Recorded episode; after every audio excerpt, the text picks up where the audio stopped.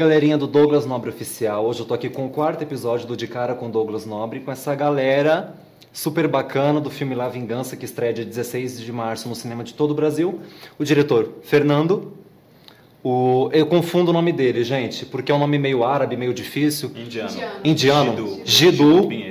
E a querida Leandra Leal. Muito obrigado por me receber, sejam bem-vindos. Eu queria que vocês contassem, os diretores, como iniciou o trabalho de vocês, se é o primeiro longa, ou se vocês já fizeram outros trabalhos. Eu queria conhecer um pouquinho mais do que vocês já fizeram.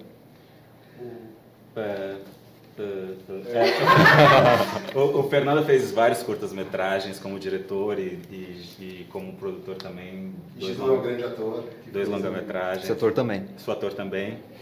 E a gente se conheceu num curso de atuação no barco e a gente começou a fazer. A, a, Que é enfim, do bar.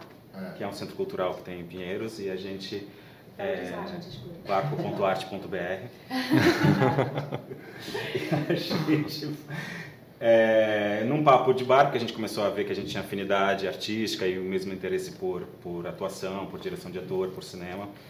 Ele me contou uma ideia é, horrível sobre um filme que ele queria fazer e eu contei uma ideia horrível também sobre um filme que eu pensei em fazer, que era justamente A Vingança. E aí ele me ligou no dia seguinte e falou, cara, vamos desenvolver aquela tua ideia? E a gente falou, sério? Sério, vamos, vamos. Nem ele acreditava. Isso há quantos anos atrás? Há cinco anos. Cinco anos. Seis, seis anos. Seis anos, anos. não sei. Jamais. Seis anos. É, desde essa primeira conversa. 2011, Mas 2011. é um tempo É um normal. tempo legal, É, você amadurecer, né? Tipo, É, a gente se orgulha de seis anos, é bom. é. E como vocês chegaram à seleção do, do elenco? Da Leandra, do Daniel? A Leandra passou muito pela amizade que existe entre o Gidu e... É super nepotismo, assim. É É. A gente chama É os amigos. entendeu? O Felipe, eu, eu conheci ele é, no- no- na companhia de teatro que ele faz parte, a companhia dos atores, numa peça, já assisti uma peça no ensaio Ponto Hamlet. Assisti três vezes a peça e depois de uma das exibições a gente saiu para beber e, e, e anos depois eu mandei o roteiro para ele, porque eu pensei que ele pudesse ter a ver e, e foi uma história muito legal, foi muito orgânico. E o Furlan, eu, eu descobri, a gente descobriu ele na, na MTV, ele tinha o último programa do mundo. Era uma das coisas mais geniais que eu tinha visto na televisão recentemente. E aí foi uma guerra para a gente conseguir convencer a- os distribuidores. Eles, tipo, eles tinham a vontade de que a gente conseguisse escalar um elenco é, de comediantes famosos, não sei o que, não sei o que. Mas, pô, quando a gente viu o trabalho do Furlan no último programa do mundo, a gente, a gente não, não tinha por onde não ser ele. Não tinha como né, não ser ele. Era Ele é apaixonante. E ele é um gênio. E ele tá bombado agora. Ele tá bombado. Leandro, Leandra, conta um pouquinho pra gente do seu personagem. A Júlia, A Júlia. ela pontualmente na história, mas de uma forma que impacta né, o filme inteiro. Ela é o gatilho para essa jornada que os personagens se jogam. Que são esses dois amigos que vão numa, com uma desculpa né, de uma vingança, mas na verdade acabam fazendo uma, uma jornada interior. E a Júlia, ela namora com o Caco já, sei lá, deve ser uns 5 anos, 6 anos, assim, uma coisa assim, um relacionamento que já tá meio acomodado. Deve ser 7 anos, né? Não sei aquela crise dos 7. E, e ele é um cara que tá, assim, enquanto ela é uma mulher de 30, 30 anos, assim, 30 e pouquinho, que já tá bem sucedida profissionalmente, que já tá realizando coisas, que tá pensando nos próximos passos que ela vai ter na vida dela, ele ainda tá na dúvida do que, que ele vai fazer da vida, meio ali, né? Meio jogado no sofá tal. E, e aí acaba acontecendo uma traição. E ela né, trai ele com o chefe dela, que é um argentino, e aí por isso que os dois personagens se jogam nessa.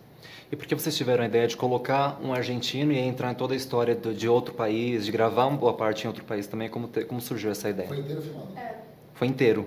até São Paulo é lá. Até São Paulo lá.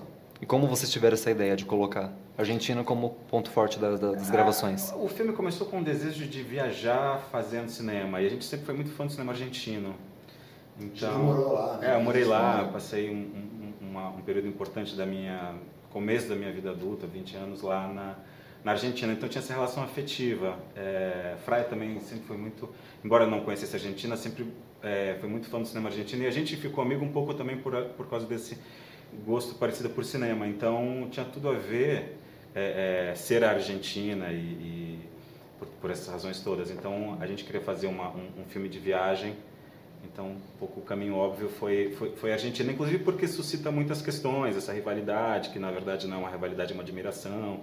E, e esse diálogo entre o cinema brasileiro e o cinema argentino que a gente sempre quis que fosse mais é, é, explorado, enfim, é, por, por essas razões todas. E no trailer deu para acompanhar que você tem uma participação bem grande no filme, mas no encarte está dizendo que é uma participação especial. É considerada uma participação especial da Leandra ou ela participa bastante em, em bastante? Ainda não. Ah, Vou assistir mais tarde. É especialíssima a participação. É, tem você, né? Tem você. Mas Só ela tá no filme todo. Hum? Mas estou no filme todo no celular, que é o nosso grande objeto de é. desejo hoje em dia. É, exatamente. Então, ela permeia todo o filme no imaginário dos é. personagens, mas, mas enfim. É o objeto de desejo. É. Então, para finalizar, convido o pessoal para estar dia 16 de março nos cinemas de todo o Brasil, acompanhando La Vingança. 16 de março. La Vingança. Nos cinemas de todo o Brasil, para você acompanhar uma jornada de amizade engraçada, divertida. Sobre o homem contemporâneo, contemporâneo que ainda está para nascer. Vem! Olha, vocês falaram juntos. Bonitinhos, né? Esse foi o quarto episódio do De Cara com Douglas Nobre. Até o próximo episódio. Tchau!